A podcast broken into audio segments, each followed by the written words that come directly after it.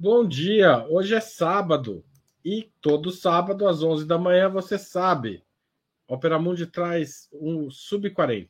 Sub-40 é um programa que toda, toda semana apresenta um convidado ou uma convidada que representa uma nova geração de pensadores, ativistas e realizadores. Pessoas de até 40 anos, às vezes um pouquinho mais, que são referências do mundo do trabalho, da cultura, do esporte, das leis, da política, da comunicação, do sindicalismo. O entrevistado de hoje é o Wellington Damasceno, formado em Direito pela Universidade de São Caetano do Sul e pós-graduando em Direito e Relações de Trabalho na Faculdade de Direito de São Bernardo do Campo. Wellington trabalha na Volkswagen do Brasil, na função de montador de produção e atua também como diretor administrativo dos sindicatos dos metalúrgicos do ABC, o sindicato mais é, que mais mexe com a imaginação do brasileiro, de onde saiu, entre outros, Luiz Inácio Lula da Silva. Já já a gente conversa, começa a conversa, mas antes disso eu preciso lembrar vocês o quão fundamental é apoiar o jornalismo de Ópera Mundi Há seis formas de fazê-lo. A primeira é a assinatura solidária em nosso site, operamundi.com.br barra apoio. A segunda é se tornar membro pagante de nosso canal no YouTube. A terceira e a quarta é contribuir agora mesmo com um superchat e um super sticker durante a transmissão ao vivo deste programa. Agora, se você está assistindo esse programa gravado ou mesmo vendo outro programa de Opera Mundi no YouTube, você pode fazer um valeu demais, tá certo? E, finalmente, a forma que a mais fácil de todas é você guardar nossa chave Pix no seu aplicativo bancário. Apoia, apoie arroba operamundi.com.br. Daí, sei lá, 10 da noite, 11 da noite, você lembrou que hoje você assistiu um programa bem bacana do Opera Mundi, que, tipo, precisa apoiar o jornalismo independente, você vai lá e manda uns caraminguás para cá, porque a gente vai fazer bom uso. A mais eficaz de todas as armas contra as fake news é o jornalismo de qualidade. Só o jornalismo de qualidade coloca a verdade acima de tudo. E esse jornalismo Opera Mundi busca oferecer todos os dias. E para isso a gente precisa da tua contribuição. Wellington, muito obrigado por estar no Sub 40. É um prazer receber você aqui. Bom dia, bom dia a todos que nos assistem. O prazer é todo meu de estar aqui com vocês, viu? Wellington, a gente sempre começa o Sub-40 checando se o entrevistado realmente tem menos de 40 anos. E como é que foi a trajetória dele, seja pessoal, escolar, política, sindical. Né? Então, conta um pouco da sua trajetória para gente.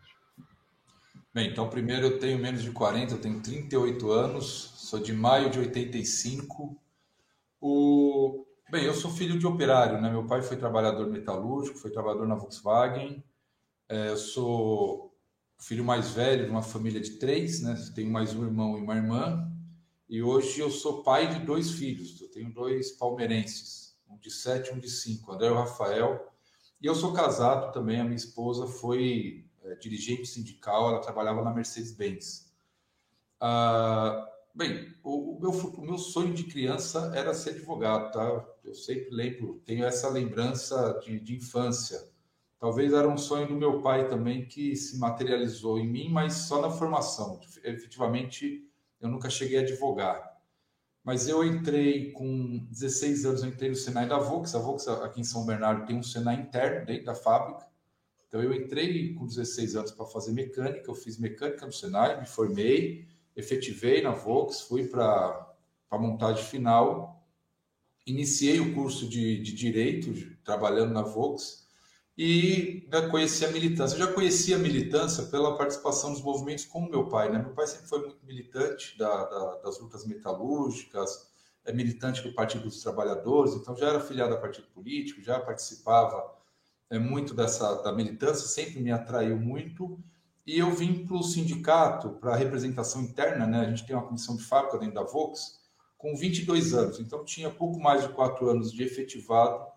Eu vim para o sindicato, para a representação interna. Lá na, na Vox, eu ainda carrego o título de ser o representante eleito mais novo, né? 22 anos, eu ainda estou caçando alguém aí para assumir esse BO. E, bem, de lá para cá, então, representação interna, coordenação da representação, e eu vim para o sindicato efetivamente em 2017, para a direção executiva. Então, vim cuidar de uma pasta que a gente criou naquele momento, que é uma pasta que chama é, Políticas Industriais, que debate né, os temas ligados à indústria. Nosso sindicato é muito ativo na proposição de políticas públicas referente à geração de emprego, capacitação profissional, reindustrialização, é, essa parceria ou a sinergia né, entre a indústria e as universidades, centro de pesquisa, e cá estou eu. Né? Então, eu fiz direito, depois eu tirei o AB, fiz pós em direito do trabalho, mas efetivamente nunca fui para a área. Aí eu acho que o sonho do meu pai se, se materializou no meu irmão, que esse sim fez direito e advoga, né? Diferente de mim, ele advoga. Eu advogo, mas sem a beca, né? advogo em defesa dos trabalhadores aqui no dia a dia. São dois irmãos? Tem mais alguém? Um irmão e uma irmã. Um irmão advogado e uma irmã fisioterapeuta. Tá certo. E, é, bom, você já contou para a gente como começou, mas o, o, qual que era a sua função na fábrica? Você ainda exerce um trabalho ou tem um afastamento, digamos, é, faz parte do acordo você se dedicar ao sindicato? Você era um montador, né? O que, que você montava? Isso, montava carro. Sou montador ainda, esse é meu registro. Sou montador, montava carro mesmo na montagem final, onde começa, chega aquela carroceria pintada, você vai colocando as peças. Já montei muito pneu, muito ar-condicionado, para-choque, fiação do veículo. E agora, o acordo que nós temos na Vox e em outras empresas aqui da nossa base, a representação interna já é liberada. Então, quando eu vim para a representação, né, para a comissão de fábrica, você já fica liberado dentro da fábrica para cuidar exclusivamente do interesse dos trabalhadores e trabalhadoras. E hoje eu sou liberado para ficar numa função externa, né? Então, no sindicato, eu não cuido só da Vox, é Vox, Toyota, o administrativo do sindicato e outras demandas que surgirem aqui no dia a dia. Wellington, vocês estão aí no ABC no coração de uma grande crise do setor automobilístico, né? Inclusive, depois quero falar da proposta do governo, etc. Mas como é ser metalúrgico nesses tempos, pós 2000?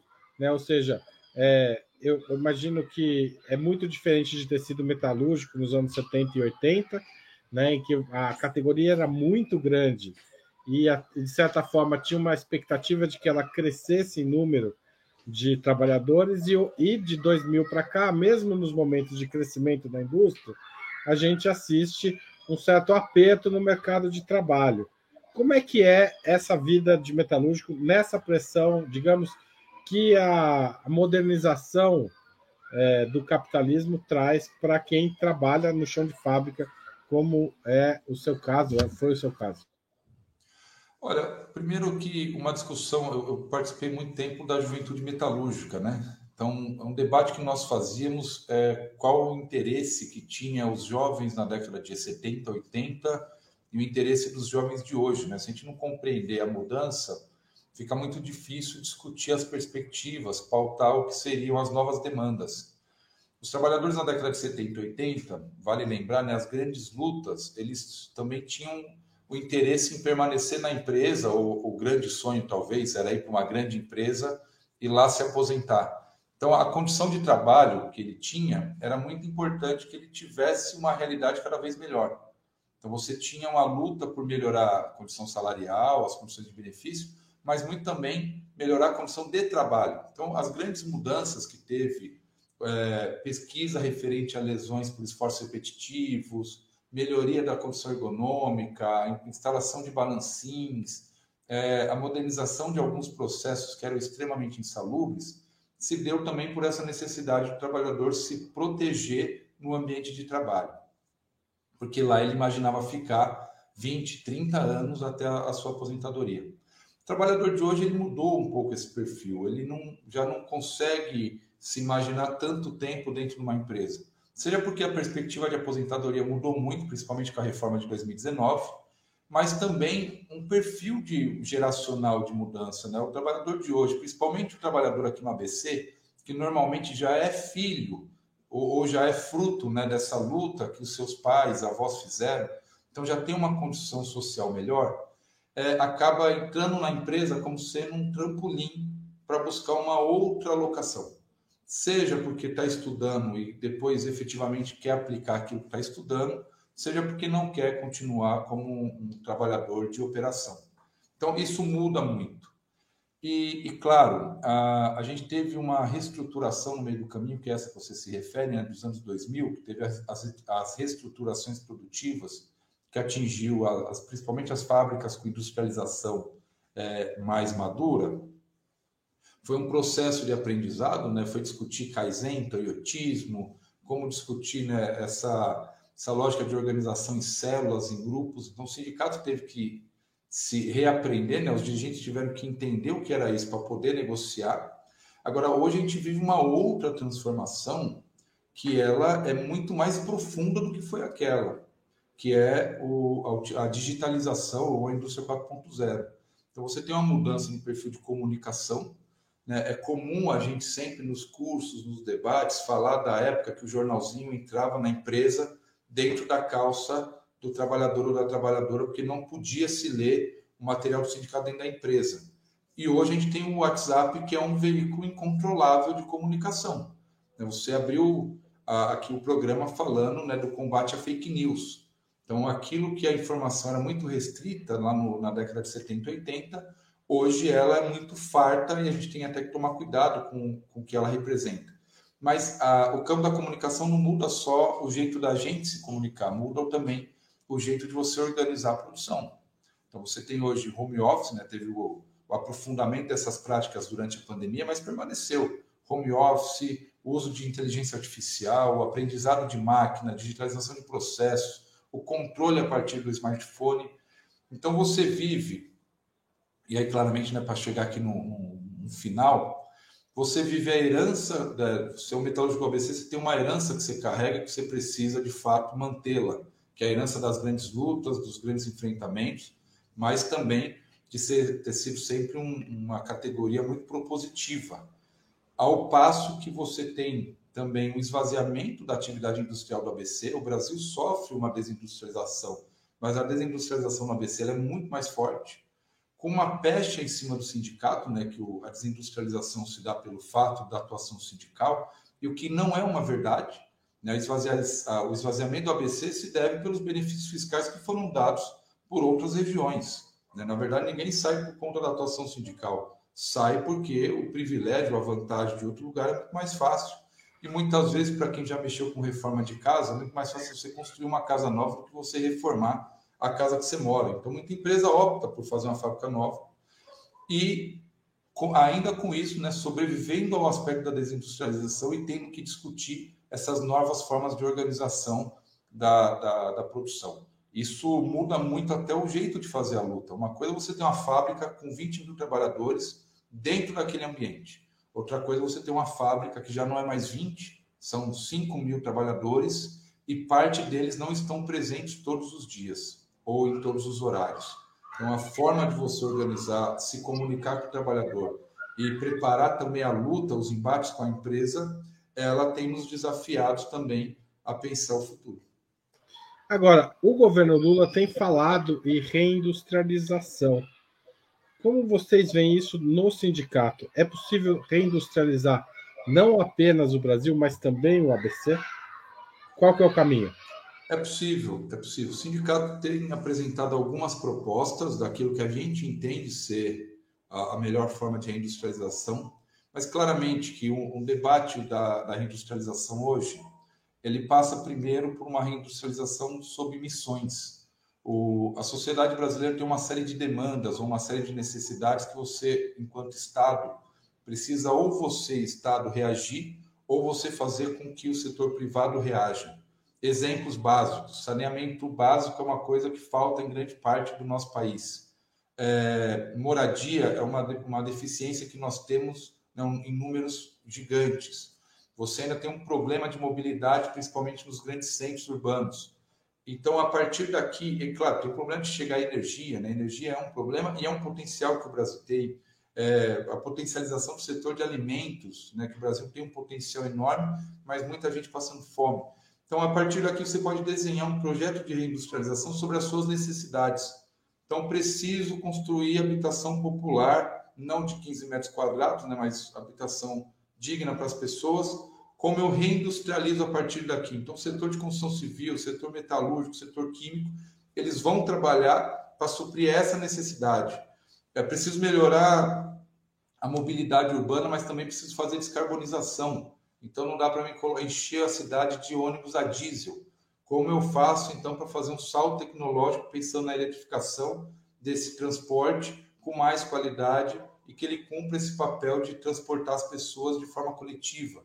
Então você reaquece o setor de produção de ônibus, você valoriza as autopeças nacionais e você faz essa transição tecnológica que o Brasil precisa olhar para o futuro, que é a discussão da eletrificação veicular, é o setor de energia, como você leva energia elétrica e como você gera energia elétrica, além das hidrelétricas. Então, aqui você tem um potencial enorme na energia solar, energia eólica, armazenamento de energia. Enfim, a, reindustrialização por missões, ela traz o componente de reindustrializar o país, de diminuir a nossa dependência, garantir a nossa soberania, principalmente aqui, soberania energética, soberania hídrica, soberania alimentar, mas você tem um potencial também de atender às demandas da população. Então, eu acredito que isso o governo está olhando, mas o movimento sindical tem sido muito forte em pressionar para que a reindustrialização cumpra esse objetivo, e não um objetivo mercantilista. Reindustrializar para gerar lucro. Porque aqui, quando deixar de ter lucro, desindustrializa novamente. Então, precisa ser uma reindustrialização que você tenha, de fato, é, uma lógica e uma, uma consistência. E claramente que o outro ponto a gente fala muito do setor automotivo, mas diversos outros setores estão falando de descarbonização. Então, não adianta a gente querer reindustrializar o país com a indústria da década de 80 e 90. É, já, já, é, não, já não coincide mais, já não faz mais sentido. Você precisa fazer uma reindustrialização olhando para novas tecnologias, para o implemento de tecnologia, potenciais que o Brasil pode desenvolver e, claramente, como você é, agrega reindustrialização com preservação ambiental né, e como a, a, nova indústria ela favorece esse cenário. Então, acredito que passa, os caminhos do Brasil passam por aqui. O Wellington, o governo federal recentemente anunciou uma política de redução de impostos como forma de esvaziar os pátios das montadoras, né? E essa medida foi rapidamente muito criticada. Até depois o governo fez alterações e incluiu ônibus, é, veículos é, e outras, é, digamos, é, e outros veículos de transporte coletivo, né? Como que essa, a, por que que é importante esvaziar os pátios das, das empresas automotivas e é, há futuro para a indústria de carros, de automóveis mesmo, no Brasil e no ABC? Qual? Olha, primeiro, a, a, medida foi muito criticada, mas essa, esse debate nós já fizemos com o governo, com as próprias montadoras. As montadoras também precisam ir a campo e explicar o, o papel que elas têm, o que, que é feito, o que, que ela gera de tributo. Tem a propaganda do agro é pop. O agro não fala o quanto ele recebe de subsídio, e eu não estou falando aqui da pequena da agricultura familiar, a que põe comida na nossa mesa, estou dizendo dessas que exportam soja para todo lado o, o que eles arrecadam versus o que eles entregam de volta para a sociedade é muito pouco. Mas esse debate ninguém faz, tem muita propaganda, inclusive, favorável ao agro. É, as empresas, principalmente a indústria, deveria também conversar mais, dialogar mais com a sociedade. Né? Primeiro, que esse é um erro das empresas. Segundo, o, com o, o aumento, né, os pátios cheios, o que, que acontece? O primeiro que paga essa conta são os trabalhadores. Então, a gente está com empresa aqui na nossa região trabalhando três dias por semana. Empresa que trabalhavam cinco dias, dois turnos. Está trabalhando três dias por semana em um turno só. Então, esse sindicato está conseguindo fazer a negociação para manter o salário e os empregos. Mas isso tem um efeito em cadeia de empresas que a gente nem imagina onde elas estão, que nesse momento deve estar demitindo. Então, você tem um efeito em cadeia que a gente precisa observar. E, e veja, não está deixando de vender porque não tem demanda. Tem demanda. O problema é que as pessoas não têm dinheiro. As famílias estão endividadas, não têm crédito e a taxa Selic está no absurdo de 13,75 que está, né? ainda com a decisão do Banco Central de não mexer agora. Então, isso tem dificultado com que as pessoas possam comprar um carro. E pior, quando a gente olha para o setor de caminhões, né, aí não é uma pessoa que vai comprar um caminhão, você depende de frotas, é um valor diferente, você precisa do financiamento do BNDES, é de longo prazo, né? o caminhão não é um, um carro que você compra para andar, você compra para trabalhar. E ainda teria, inclusive, os próprios trabalhadores de aplicativo, né, que teria também uma discussão a ser feita com eles, porque o que eles pagam para as locadoras para utilizar o veículo é algo muito maior do que o que eles é, retiram para o seu próprio consumo para manter a sua família. Então, tem diversos aspectos aqui que justificam medidas que o governo tomou. E, e vale aqui lembrar, Ouro, que a proposta que nós encaminhamos, nós encaminhamos para o presidente Lula um diagnóstico do setor, né, é, estabelecer o que está acontecendo no setor de veículos, setor de caminhões, setor de ônibus, as necessidades e com propostas ao governo. Uma das propostas que nós colocamos é não adianta você ter algum tipo de incentivo que favoreça o produtor local e o cara, o, o que só importa, né? Favoreça o importador que não deixa absolutamente nada para o país. Essa proposta foi levada em consideração. Então, quando entra lá o índice de nacionalização de peças, você está dizendo que a empresa está instalada no Brasil e ela está comprando peças, autopeças, de empresas instaladas no Brasil. Isso foi uma proposta que nós fizemos que entrou. Uma outra é o valor do carro. Não faz sentido fazer como no ano passado, o desgoverno anterior, que foi lá e reduziu o IPI para todo mundo, e os carros que mais se venderam naquele período eram os carros que estavam em torno de 200 mil reais. Então, não é um programa para o trabalhador, para a sociedade em geral comprar carro. É um programa para beneficiar aqueles que já iriam comprar carro, porque já está numa condição muito privilegiada. E, claro, você precisa olhar o, o tema da descarbonização. Então, não dá para você ter um benefício do Estado para um carro que está poluindo mais.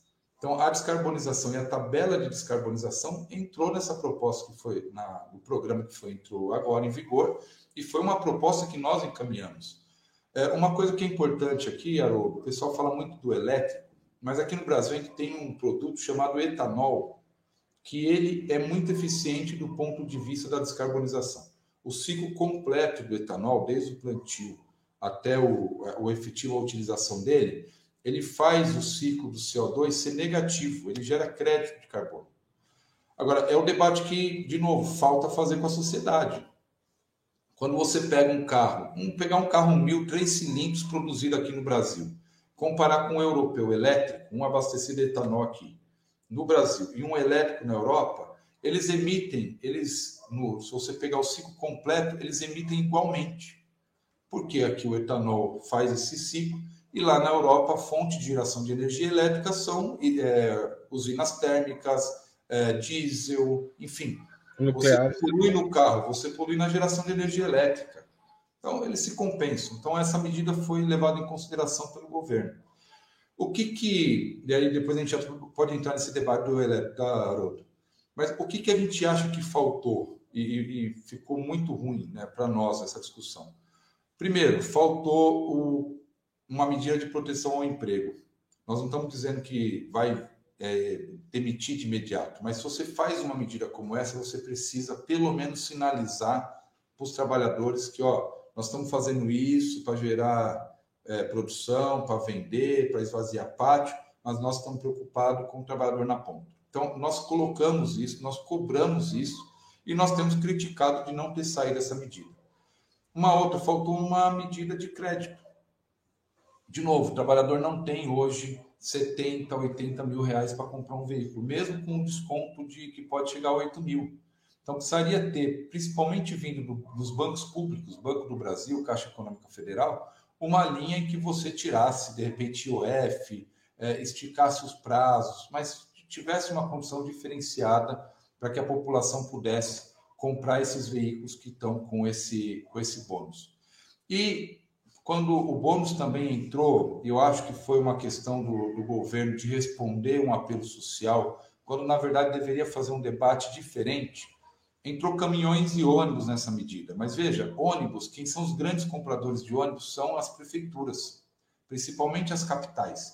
Elas não vão se beneficiar desse programa. Na verdade, o que você precisaria ter era outros tipos de programa. Por exemplo, no setor de, de ônibus, você pode atender a demanda represada daquele programa Caminho na Escola, Caminhos para a Escola, que já é custeado com recursos do FNDE, então já está esse dinheiro previsto. E esse, de fato, além de você reaquecer a indústria, você cumpre uma função social, levar as crianças para a escola. Então você resolveria uma parte do, da situação do setor de ônibus aqui e uma outra que é essa discussão de renovar frota. Tem frotas em capitais como Rio de Janeiro que a frota é muito antiga, tá? além daqueles 10 anos que são contratados com as concessionárias. Então, você poderia ter um programa voltado a essa renovação de frota e você poderia colocar aqui os ônibus elétricos fazendo uma aposta de futuro. Então, você ajudaria na descarbonização e melhoraria o conforto de, de quem usa o transporte público. E caminhões, você precisa ter uma ação efetiva do BNDES. Se não tiver um programa de FINAME, não adianta você baratear o, preço do veículo através desse subsídio, que muitas vezes não compensa para o dono do caminhão lá na ponta, o autônomo, ter aquele caminhão mais antigo, muitas vezes não compensa ele vender pelo preço que está sendo abatido nesse benefício. Então, precisa ajustar o programa. A iniciativa é boa, é válida, mas precisa sentar com os setores, ouvir os trabalhadores e fazer uma adaptação no programa. E para fechar essa parte, o, quando a gente fala de transporte individual, né, a gente está falando de carros. Primeiro, metade dos veículos no Brasil, no, vendidos no Brasil hoje, são para locadoras, são essas vendas corporativas. Então, está sendo usado grande parte pelos motoristas de aplicativo. Então, está tendo já essa mudança na lógica da compra do veículo. Segundo, se a gente olhar, comparar o Brasil hoje com países, com mercados mais centrais, né, Europa, Estados Unidos, a média de veículo por habitante no Brasil é muito baixa. Você teria espaço, inclusive, ainda para desenvolver esse setor. Agora, o debate não é o quanto você incentiva a venda do carro, o debate é o quanto você incentiva o usuário aí do transporte coletivo. O transporte coletivo no Brasil ainda carece de muita melhoria. O transporte é ruim, o ônibus é desconfortável, muitas vezes o trem não te leva onde você precisa ir, ou o trem está longe da, do terminal rodoviário para você fazer uma integração, a integração é paga, o transporte é caro. Então você precisaria ter de fato uma rediscussão do transporte coletivo e claramente melhorar a, qualidade desse transporte para a população de fato utilizar. O, o Wellington, é, a pergunta do programa é qual o futuro das fábricas de carros do ABC?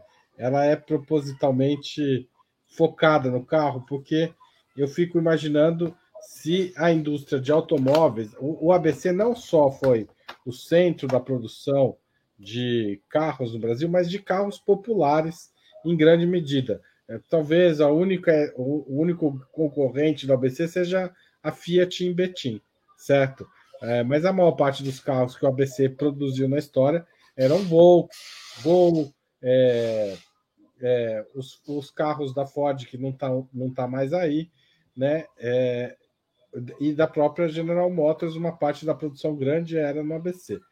É, como é, qual é o futuro da produção de, de carro? Porque de carros e dos carros populares, principalmente, porque a indústria é, parece ter trocado a quantidade. Essa é, é uma leitura que você pode até dizer que está errada, mas ter trocado a quantidade pelo, digamos, a valorização individual de cada veículo. Hoje em dia, cada veículo é muito caro a manutenção é muito cara de cada veículo, mas não se vende tanto carro como, como antigamente. Então, qual que é o futuro dessa indústria em que você trabalha, em que você atua como sindicalista? Olha, o primeiro que as fábricas do ABC, como elas são mais antigas, elas precisam ter mais escala. Então, aqui ainda a gente tem aqui no ABC duas fábricas de veículos, né, Volkswagen e GM. Essas duas fábricas elas precisam trabalhar com escala e elas detêm os seus centros tecnológicos. As áreas corporativas dessas fábricas estão aqui.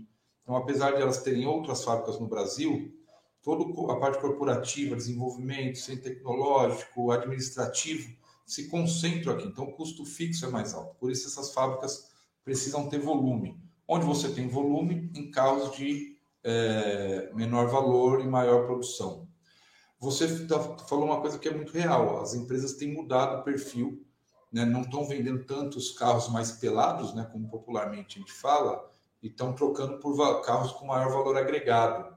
Eles estão ganhando não mais na quantidade, mas sim no incremento de tecnologia do veículo. Você pode ver que hoje o veículo ele é mais tecnológico e se aparece um veículo que não tenha muita opção, o próprio cliente já começa a refugar esse veículo. Né? Também o consumidor mudou seu perfil. É, é uma tendência, quando a gente discute plataformas globais, né? o Brasil lutou muito para diminuir o gap tecnológico, nessa distância tecnológica que havia dos mercados mais centrais. Isso também tem uma conclusão no preço, além claramente de alguns aspectos que trazem de segurança, que o veículo ficou mais seguro, ficou mais eficiente, eles também acabam tendo essa, essa, esse, essa valoração a mais. Agora, o, ah, claro, tem um detalhe importante aqui, tá, Lobo? Essa, eu falei sobre benefícios fiscais, onde as empresas acabam colocando a produção dos seus carros com maior valor, onde elas têm mais benefícios fiscais. Então, se você olhar quem produz no Pernambuco, quem produz no Rio Grande do Sul, quem produz no Paraná, que são estados que possuem algum tipo de benefício, você vai ver que os carros mais caros dessas empresas estão lá, não os de maior volume, mas os mais caros, porque é onde aumenta a margem da montadora. Então, a reforma tributária precisaria também passar pela discussão sobre a guerra fiscal. Uma coisa é você induzir o crescimento, a reindustrialização de regiões que você não tem muita coisa lá. Isso é um papel do Estado, isso precisa ser feito. Agora, isso não pode ser à custa de ou você reduzir salário, diminuir direito dos trabalhadores, ou você sacrificar uma região em benefício de outro. Veja, aqui tem um ponto importante. Eu comecei a discussão falando sobre a falácia de que o sindicato que afastou as empresas daqui e mencionei sobre é, é esse atrativo sobre é, concessão de benefícios, terreno, impostos por 20 anos, etc. Agora, o, o, deveria ter uma discussão legal sobre a empresa não poder é, montar uma unidade em prejuízo do fechamento de outra. Porque ela está no mesmo país, produzindo no mesmo mercado e muitas vezes criando condições, é, criando desigualdades nas regiões que ela não vai compensar por imposto. Quando uma empresa se instala numa cidade que não tem uma estrutura já estabelecida, ela vai sobrecarregar o sistema de saúde, o sistema de educação, sistema de transporte, sistema de segurança, vai ter uma, um adensamento das pessoas, um adensamento habitacional que não estava previsto nos planos diretores daquela cidade. Então, a própria empresa, a gente fala, está ah, criando um bem, mas ela está criando também uma distorção naquela cidade e ela não está contribuindo com o imposto porque ela recebeu um benefício. E pior que isso, na outra região, que ela já criou isso há 20, 30 anos atrás, ela vai criar um outro problema que é fechar demitir os trabalhadores, não gerar mais emprego, não gerar mais aquela arrecadação. Então, você cria dois problemas sociais. Então, acredito que isso deveria ser olhado de forma mais atenciosa. Como você faz para manter a indústria, o tecido industrial e até fomentar a industrialização de regiões com industrialização mais madura, e aqui está o ABC, está Guarulhos, está Osasco, a Baixada Santista, elas entram nessa condição né, de ter uma industrialização mais madura e como você faz um planejamento de industrialização de regiões mais afastadas. Opa, vamos industrializar a região norte do país. Como a gente faz isso? Você precisa discutir infraestrutura, você precisa discutir como você acolhe as pessoas que vão se, é, vão, se vão migrar para essa nova localidade, como você faz para atender os serviços públicos e o que, que a empresa vai ter a contrapartida. A contrapartida da empresa não pode ser ela Ó, eu vou me instalar aqui, eu sou a contrapartida. Não, a empresa precisa ter contrapartida clara para a sociedade, até porque vai utilizar a produção aqui, vai utilizar o mercado brasileiro, vai ter benefícios para exportação, que é uma coisa importante que a gente precisa discutir, né? Como o Brasil volta a ser uma plataforma exportadora, disputa mercados é, que a gente teria condições de entrar até para fortalecer também o comércio na nossa região, aqui no, na América do Sul, América Latina. Então, a empresa está se beneficiando do país e ela está recebendo contrapartida para se beneficiar. É um negócio meio, meio distorcido, mas foi distorcido nas guerras fiscais da década de 90, que a gente precisa fazer agora é, aprendido a lição, como a gente equaliza isso, como a gente faz o equilíbrio disso. Wellington, e, mas a pergunta é: o futuro da fábrica de carros no ABC? É, então você acha que existe um futuro e o futuro passa por essa equalização, é isso? Eu acredito que existe um futuro, ela passa também por essa equalização, mas ela passa pela visão estratégica das empresas em fazer, é, em definir qual será a sua participação no futuro. Então, tem empresas apontando para a eletrificação. Elas vão investir nos modais elétricos aqui no Brasil e na região do ABC, falando aí especificamente de Volks e, e GM. Não, aposta na hibridização. Vai fazer o investimento nessa nesse modal aqui não, eu aposto na carbonização. O Brasil pode ser o centro de produção de motor a combustão, motor térmico da, de determinada região. Então, vai trazer para cá o seu centro de desenvolvimento, pesquisa e modernização dos motores a combustão. Isso passa por uma decisão estratégica da montadora, mas passa por uma cobrança e uma estratégia de políticas públicas do direcionamento dessas empresas no mercado brasileiro.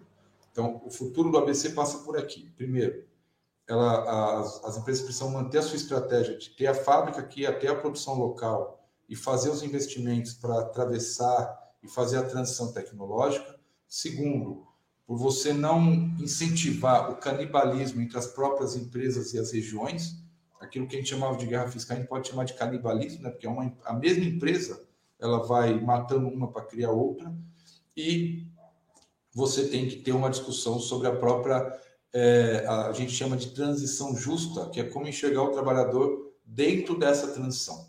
Porque você fala, ah, vamos fazer uma transição tecnológica, vamos comprar robôs da Europa, encher a fábrica de robôs, e aí o trabalhador nessa, ah, o trabalhador se realoca. Não é assim que tem que ser discutido. Então você pode discutir o tempo dessa mudança tecnológica, a requalificação dos trabalhadores para eles operarem nesses novos sistemas, e até é, esse tempo que você discute da, da implantação da tecnologia, ele pode ser casado, inclusive, com a discussão do tempo de aposentadoria das pessoas, para você equilibrar novamente é, o aspecto produtivo. Então, olhar a transição justa e olhar o trabalhador como centro do debate é, é essencial para a gente pensar a transição. Wellington, o Sindicato dos Metalúrgicos do ABC não, não, não, não, não é uma referência apenas sindical, uma referência política também na região e para o país, né? Não só Lula é o presidente, mas o Marinho é o ministro do Trabalho e a gente tem, enfim, o, o sindicato é uma força política regional importante. Como o sindicato se vê hoje no jogo político nacional e regional? Olha, o sindicato, é, foi aquele legado que eu mencionei, né? É um legado pesado de carregar pelo que o sindicato representou e representa, né? Não só pelas lideranças que alçou a política, né? Você mencionou Lula, o Marinho, a gente podia mencionar Meneghelli, Vicentinho e tantos outros companheiros e companheiras que saíram daqui, foram formados aqui. É, você pode pegar no campo da formação, né? Pode, o próprio Paulo Freire participou muito da função da formação do nosso sindicato. Mas também não é só isso. O sindicato ele sempre se projetou pela sua capacidade de reinventar ou de propor mudanças na conjuntura que estava aplicada. Então, o novo sindicalismo, né, que nasce nas, nas greves da década de 70 e 80, ele tem esse perfil. Bem, o sindicato não dá para ficar só aqui na porta da fábrica sem acessar, então como a gente rediscute o modelo sindical? Depois da criação das comissões de fábrica, mais recentes comitês sindicais, que é o sindicato dentro da empresa. Então, a gente não vai discutir com a empresa uma vez por ano na database. Nós queremos discutir com a empresa todo dia as condições reais de trabalho do trabalhador, o dia a dia dele. Então, a gente discute o chão de fábrica, efetivamente. Depois, a discussão do sindicato cidadão. Então, a gente não quer mais discutir só o, sindico, o trabalhador dentro da fábrica. Ele tem uma vida, ele tem uma família, onde ele mora tem asfalto, tem saneamento, ele tem uma casa é, digna para sua família, seu filho tem escola, tem creche, como é o posto de saúde. Então, o sindicato vai para dentro da discussão da política regional, municipal, para fazer a diferença na vida daquele trabalhador metalúrgico, e que tantos não são metalúrgicos. E esse debate ele prossegue. Então, o, o grande debate que nós temos hoje é quais são as políticas públicas que a gente pode implantar aproveitando agora o governo Lula, o, o governo de diálogo que nos escuta, que coloca os ministros à disposição para sentar e, e testar como a gente implanta políticas, mas qual o modelo de representação sindical, de organização sindical, de comunicação com a base que nós estamos prevendo para os próximos 10, 15, 20 anos? Eu acredito que esse seja o maior legado dos sindicatos metálicos do ABC. É tentar pensar coisa nova, é não se conformar com a situação que nós temos atual. Então a gente precisa, a gente sabe, a organização hoje ela dá conta de atender a maioria dos trabalhadores, mas como a gente faz para melhorar essa, essa representação? Como a gente fica mais próximo do trabalhador? Como a gente atende melhor a nossa base? Como a gente dialoga melhor com eles? Como a gente prepara melhor o dirigente sindical? Como a gente coloca o dirigente sindical em condições de negociar com a empresa, de conversar com os trabalhadores, de discutir com governos? Então, é, esse eu acho que é a, maior marca do sindicato. Não é só exportação de quadros, é como você pensa o sindicato voltado para representar os trabalhadores, não só o dia a dia deles dentro das, das fábricas, mas principalmente a condição de vivência dele. E isso te dá a condição de você criar dirigentes é, com capacidade para liderar o país, como é o caso do Lula. Wellington, eu deixei de fazer uma pergunta, queria voltar ao tema da industrialização. É possível pensar nas fábricas do ABC fabricando coisas que hoje não são o centro delas, como é, ônibus, material para é, se o país apostar, por exemplo, no, num processo de favorecimento de transporte sobre trilhos, fabricando é, vagões, carros para metrô, essas coisas. É, é vocês chegam a discutir isso com as empresas que estão instaladas aí no ABC? Olha, ônibus sim, ônibus já teria. Você tem empresas aqui, montadoras que já fazem ônibus. Você tem uma empresa aqui que é aquela que faz os trólebus, né? Quem é da região metropolitana conhece aqui os trólebus. Ela está instalada aqui em São Bernardo, inclusive está com uma proposta de aumentar a sua capacidade, fazer um galpão novo, tudo mais. Agora, você pensar em vagões, por exemplo, eu acho mais improvável o, a região do ABC você está com as áreas já muito apertadas, principalmente pela especulação imobiliária. Né? Nós estamos muito próximo do Porto Santos, próximo da capital, Rodoanel. Então, favorece a indústria, mas também favorece a especulação imobiliária. Eu acho que aqui é um ponto de concorrência quase entre os terrenos. Então, você não tem no ABC hoje áreas grandes para produção. O que eu acredito, e a gente discute aqui no sindicato, é a preservação do que você já tem, as, as produções que você já tem instalada, claro, né, mudando, muitas vezes vai mudar o produto, vai mudar a forma de produzir, mas aquela empresa ela permanece lá e você teria a capacidade de incentivar a instalação de novas empresas, mas com é, produzindo é, talvez as demandas que vão surgir. Quando você fala de um veículo elétrico, ele vai demandar uma série de componentes que hoje nós não produzimos no Brasil desde da tela do, de, do, da, da mídia, né? a tela de mídia que vai no, no veículo, que nós não temos, passando pelo toda a parte sistêmica, eletrônica, chegando no powertrain elétrico. Né? Então, eu não vou dizer que a gente vai produzir baterias, mas o motor elétrico seria facilmente produzido numa instalação menor. É possível discutir isso no ABC. Nós temos já empresas que produzem caminhões aqui, caminhões pesados, inclusive, mas nós teríamos espaço para produzir caminhões menores, aqueles VUCs, né? São aqueles caminhãozinhos pequenos que rodam nas cidades. Então, seria possível produzir um VUC elétrico aqui no ABC? Sim, facilmente. Você poderia montar conjuntos voltados à eletrificação veicular? Sim, seria muito possível. Então, a gente precisa olhar também a possibilidade da reconversão das indústrias que aqui estão instaladas. Então, algum tipo de componente que a gente sabe que ele vai findar, como findou os carburadores, né? o carburador é um exemplo muito clássico, o pessoal sempre usa, outros também vão deixar de ser produzidos. Quais serão os produtos que vão surgir ou que já estão no mercado, que nós não temos produção local, poderiam ser localizados aqui no ABC? É, é, um, é um debate que hoje a gente tem feito muito ativamente. Quais são os potenciais e as áreas que nós temos disponíveis para é, acolher essas novas empresas. Mas você falou da reforma, das reformas trabalhista e previdenciária aí dos últimos anos, que de fato foram muito ruins para os trabalhadores, né?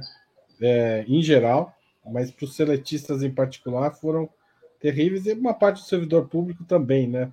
Servidores públicos perderam é, sem ganhar é, direitos que são garantidos aos trabalhadores da iniciativa privada, como compensação por não terem certos direitos que os servidores públicos tinham, eles perderam os direitos que tinham e não ganharam os que já estão, já, os que os seletistas têm. Você acha possível revogar essas, essas reformas durante este governo Lula? Olha, revogar eu acredito que não, mas elas precisariam ser urgentemente revistas. Nós podemos revisitar as, ambas as reformas e discutir as distorções dela. Veja, a, a própria discussão que o movimento sindical faz do financiamento sindical. Não, não há uma defesa de voltar ao modelo que tinha, mas o modelo que se criou e que não foi discutido por ninguém, ele é um absurdo. Não funciona. É a mesma coisa de você querer entrar num clube, você não pagar ele, você ir lá usar piscina, usar quadra, rasgou a bola, foi embora e alguém precisa depois tratar a piscina, fazer a limpeza, comprar bola nova. O sindicato é a mesma coisa. A gente tem lá o caminhão de som, o jornal, os negociadores, os advogados, os analistas econômicos. Quem custeia tudo isso? Então, o sócio custeia, ele tem já o benefício de não pagar taxa. E o não sócio, ele se beneficia da mesma forma que o sócio não paga. Então, isso é um ponto da reforma que precisaria ser visto. Os modelos de contratação, né, esse contrato intermitente, com a desculpa de favorecer determinado setor, você atingiu todos os setores. Então, calma aí, vamos discutir. Ele funciona em algum setor? Então, você especifica o setor que vai poder se utilizar desse modelo de contratação, mas não todos. Quando você fala de pejotização, calma aí, o que, que é? Quem é o PJ? O PJ é um CNPJ, mas o cara está lá trabalhando no lugar que era um seletista. Ele não é uma empresa, ele não é um prestador de serviço específico um serviço que ele detém o know-how e que ele vende para diversas empresas. Não, ele é um trabalhador exclusivo daquela empresa como se ele fosse um seletista. Ele só é um PJ hoje para diminuir o custo trabalhista da empresa. Então, uma série de pontos da reforma trabalhista precisariam ser urgentemente revistos. E da reforma da Previdência, a mesma coisa. A reforma da Previdência, Haroldo, eu costumo dizer que ela é muito mais grave, muito mais ultrajante do que foi a própria reforma trabalhista, que já era um absurdo. Veja, a gente condenou o trabalhador de um país como o Brasil, que é um país pobre, um país muito que a sua indústria está muito manual. Né? Nós não temos uma indústria automatizada, que os trabalhadores estão em áreas técnicas. Nós temos indústrias que os trabalhadores estão na produção. E como você fala para o trabalhador de produção que ele vai trabalhar até os 65 anos, sendo que ele já começa mais cedo do que um trabalhador europeu. Né? Ah, não, mas na França está se discutindo de aumentar a idade para 60 e tantos anos. Tudo bem, mas tem um sistema de educação diferente, tem uma situação social diferente. O trabalhador já começa mais tarde, ele passa por outras áreas, ele não fica a vida inteira dele na indústria, e mesmo na indústria é uma condição de trabalho diferente. No Brasil, não, a gente ainda está engatinhando na proteção ao trabalhador, na, no Começa aqui na França são 35 horas semanais, né, Wellington? Oi? Começa aqui na França são 35 horas por semana. E no Brasil a gente não conseguiu avançar das 44. A gente não Estamos chegou nas 44 desde, desde 88. 88. Desde 88. Então veja, né, você matou, seu exemplo está perfeito, Haroldo. Então é, é, é inadmissível você falar disso. E mais, você está dizendo que o trabalhador vai até os 65 anos o tempo de contribuição dele não serve para somar, serve para reduzir. Se você não tiver 40 anos de contribuição, a sua renda vai cair. Mas se você tiver mais de 40 anos, ela não vai subir. Então, estou dizendo que eu, o Wellington, que comecei com 16 anos, se eu conseguir chegar trabalhando até os 65 para me aposentar, eu vou ter de contribuição 49 anos. E eu vou receber menos do que eu receberia hoje porque além de tudo vão fazer a média dos meus de todos os meus salários. Vai pegar desde a época que eu estava no Senai, que eu tinha um salário, até o meu último salário. Então, quando você tira a média, a média sempre vai ser menor do que o maior salário. E eu vou ter contribuído mais do que a lei estabelece. E vou chegar numa condição que só Deus sabe, né? 65 anos, eu já estou ficando sem cabelo. Imagina quando eu tiver 65 anos.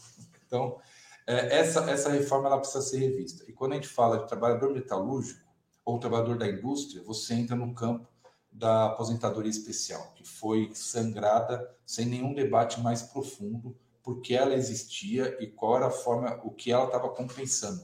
Você simplesmente mudou, sem discutir com ninguém. Então, é, foi, foram duas reformas. Você não faz reforma sem discutir com todas, a, com todo o conjunto da sociedade envolvida nesse debate.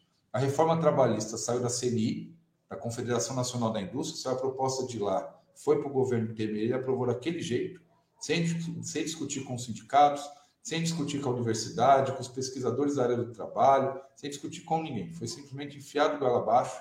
E a reforma da Previdência, a mesma coisa. Não se conseguiu fazer no governo Temer, fez no Bolsonaro, na, na desculpa, e a mesma desculpa da reforma trabalhista, que ia gerar emprego, que senão o Brasil ia quebrar. Enfim, o Brasil está na situação que está, porque quebraram de outro jeito e não gerou nenhum emprego a mais. Muito pelo contrário, precarizou o emprego. Então, esse, essas duas reformas, muito pouco provável ser revogadas, ainda mais com a composição do Congresso que nós temos hoje. Né? Nós estamos vendo até pautas que são favoráveis ao mercado. A dificuldade que está de andar no Congresso, imagina pautas que para o mercado elas são hostis, mas elas são beneficiárias aos trabalhadores.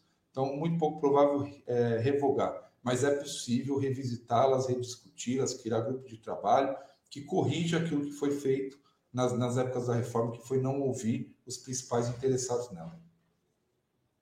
Wellington, do ponto de vista da CUT, qual é o papel da CUT hoje? Como é a relação do sindicato com a Central Única dos Trabalhadores? Ela tem condições hoje de encabeçar lutas por essas revogações? Ou, por exemplo, por redução da jornada de trabalho de 44 para 40 ou talvez até 36 horas? Olha, a gente é um sindicato filiado à CUT, né? Então, a CUT é quem dá as orientações que nós e os demais sindicatos filiados vamos acompanhar. E claro que há horas que os sindicatos vão pautar a central naquilo que são os interesses que nós achamos que deve acontecer. E eu sempre lembro de uma, uma frase que quem disse não está na CUT, mas falava que a CUT é uma greve central e reconhecida porque ela tem uma capacidade de fazer uma greve que, se não geral, mas que tenha efeito sobre o Brasil como um todo acredito que o papel da CUT, primeiro que ele não é o mesmo papel do sindicato. O papel do sindicato é ir lá organizar os trabalhadores, organizar a base, discutir com as empresas, propor melhoria das condições de trabalho, enfim, esse é o papel do sindicato, não é o papel da central. O papel da central é pegar as, as práticas que os sindicatos fazem e tentar uniformizá-las nos diversos sindicatos filiados. O outro papel do, da CUT é fazer estabelecer o diálogo com o governo. Então, os sindicatos já têm as federações e as confederações que negociam com as federações e confederações patronais. Então, a tarefa de discutir, demandar o governo é da CUT e das outras centrais sindicais. E lutas por né, redução da jornada, é, mudança das reformas, valorização do salário mínimo e entre outras pautas, elas são pautas das centrais que elas precisam pautar o governo e pautar a própria sociedade. Então, o papel da CUT é organizar os sindicatos para que, de fato, façam as, as, as manifestações ou encaminhem as discussões do ponto de vista é, é acordado e decidido dentro da central. A CUT tem, junto com as centrais, liderado essa bandeira de redução da taxa de juros. Tem feito manifestação, tem pautado o Banco Central, tem pautado o próprio governo. Então, é uma luta da central. E, e só um, um, aspecto, Haroldo, não sei se você sabe, nós propusemos ao Banco Central, uma, nós pedimos uma audiência com o Banco Central. Está marcado agora para o mês de julho. Então, o sindicato aqui pautou para ter uma audiência. E outros sindicatos também, a própria Centrais é, orientou os sindicatos a pedirem também audiências, que aí é colocar né, o, o papel do trabalhador. Fala, Banco Central, você está olhando para a inflação, que a inflação penaliza sobretudo mais pobre, mas o Banco Central, nas suas missões, tem que ter lá a preservação do emprego. Você não pode tomar uma decisão macroeconômica achando que é só a questão financeira que pega e não ter compromisso nenhum com os efeitos das medidas que vocês tomam. Então, nós teremos essa conversa também. Até porque a inflação cai e os juros não caem juntos. Significa aumento real da taxa de juros. Né? É como se o Banco Central estivesse aumentando os juros. A cada reunião do Copom, os juros sobem no Brasil né? O, o Wellington, a gente está chegando ao fim do programa, mas o José Igor, que está fazendo essa transmissão, ele é do ABC e ele quer uma, que você responda uma pergunta aqui que é a seguinte: e o metrô, quando chega no ABC? Vai ter metrô no ABC? Olha, deveria, né? Com a densidade populacional que tem o ABC, a sua importância histórica e toda a relação que o ABC tem com a capital, é um, é um crime não ter o metrô no ABC. E esse projeto está muito longe de acontecer. Né? Você tinha um projeto de metrô que depois virou BRT, que depois virou não sei o quê, e de fato nenhum governador se posiciona é, de, de, ir lá e falar: não, vai ter o metrô no ABC. E é, é, é, é uma pena para a região do ABC, mas é uma pena para a região metropolitana. E aqui, Haroldo, deixa eu fazer dois destaques. Tá? Primeiro, a, a cabeça muito errática de muitos administradores públicos, né, de prefeitos que nós temos, sobretudo na região metropolitana. Não adianta pensar as cidades da região metropolitana, e, e aqui eu posso fazer um parênteses também para a região do ABC, de forma isolada. A região do ABC e a própria região metropolitana, ela é um condensado de cidades. O homem definiu lá qual que é a divisa, mas as pessoas não têm limites aqui. Eu mesmo eu moro em Santo André, eu trabalho em São Bernardo, eu estudei em São Caetano, minha esposa trabalha em Diadema, então eu vivo o ABC como um todo, mas eu moro em Santo André. Então, querer pensar só na cidade de Santo André, achando que está me atendendo, não está me atendendo. Então, não adianta você pensar mobilidade da cidade, você precisa pensar mobilidade da região. E quando a gente fala de mobilidade, cai na história do metrô. O Brasil, primeiro, São Paulo ter o pouco de metrô que tem é uma vergonha. Uma vergonha. Uma metrópole como São Paulo não, não tem referência em outras metrópoles muito menores do que a nossa era para a gente ter uma malha metroviária muito maior. E pior que isso, né, a falta de conexão entre os modais. Aquilo que a gente já comentou no início, né? Muitas vezes o metrô ou a estação de trem está longe do terminal rodoviário daquela região. E não tem a, a interligação, né? você tem que pagar outra passagem, muitas vezes você tem que fazer uma longa caminhada para chegar de um ponto para outro. Então, por quê? Porque foi pensado Aliás, nem foi pensado, né? Foram fazendo de qualquer jeito e hoje a gente tem essa situação. Por isso que há uma preferência de grande parte da população em seguir pelo transporte individual. Não é porque não pensa no meio ambiente, não é porque é individualista, é porque o transporte coletivo ele não te favorece ao deslocamento. Muitas vezes tem que dar uma volta enorme porque você não tem uma linha de metrô, por exemplo, que encurte aquele caminho. Então fica aqui essa ressalva. A região metropolitana ou as regiões metropolitanas deveriam ter alguém que fizesse essa, essa articulação entre os vários prefeitos das cidades para se pensar coletivamente, para se pensar a região como um todo. Não adianta a gente chamar de região metropolitana e na hora de fazer os debates, cada um olha para dentro da sua cidade e não pensa como melhorar, facilitar a, a, a chegada ou a, a utilização o, dos serviços para as pessoas. Eu falei de mobilidade, mas poderia falar de saúde, porque é um outro ponto, né? As pessoas se movimentam nas várias cidades procurando saúde, vale para a educação, vale para onde está a instalação das indústrias, vale para a logística, vale para todos os aspectos que a gente pensar que afeta a vida das pessoas. E muitas vezes os prefeitos não pensam dessa forma. Isso é, é, é, um problema. E, claro, falta, falta liderança por parte do governador. Né? Ele deveria chamar e discutir as regiões como regiões, não como cidades. Tá certo. Vamos para o questionário sub-40 que a gente faz com todo mundo que passa por esse programa. Tudo bem? Claro, vamos lá. Prato imperdível. Churrasco. Cerveja, cachaça ou vinho? Cerveja para o churrasco, mas a cachaçinha eu sou metalúrgica, eu não posso negar a origem. Tá certo. E esporte favorito? Futebol, apesar de não ser praticante. Time de futebol? Palmeiras, claro. E passatempo? Olha, ultimamente tem sido correr atrás das crianças, porque eles estão cheios de energia e o pai já não muito, mas.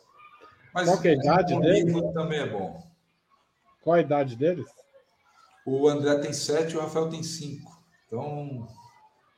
É, é, essa fase tem que correr bastante mesmo. Livro inesquecível, por falar nisso. Cara, tem um livro que eu gosto muito, que é aquele História da Riqueza do Homem. Eu acho que é um livro fundamental para todo mundo começar a pensar nas discussões macro que nós fazemos. Música preferida? Música preferida. Rapaz, agora você me pegou. Mas eu vou ficar com linha de montagem do Chico Buarque para ser bairrista aqui, tá? Tá certo. E filme marcante? Alto da Compadecida. Eu achei que você ia falar do Peões, do Eduardo Coutinho. Não, vou falar Alto da Compadecida, porque é um filme do cinema nacional e é aquele filme que toda vez que você está passando os canais que ele está passando, você para para assistir. É... Uhum.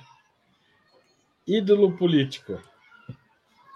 Olha, o Lula claramente, mas eu falo que o Lula é aquela figura que você não vai alcançar. Então tenho um segundo que seria o Luiz Marinho. Olha só. E evento histórico do qual gostaria de ter participado? As greves da década de 80.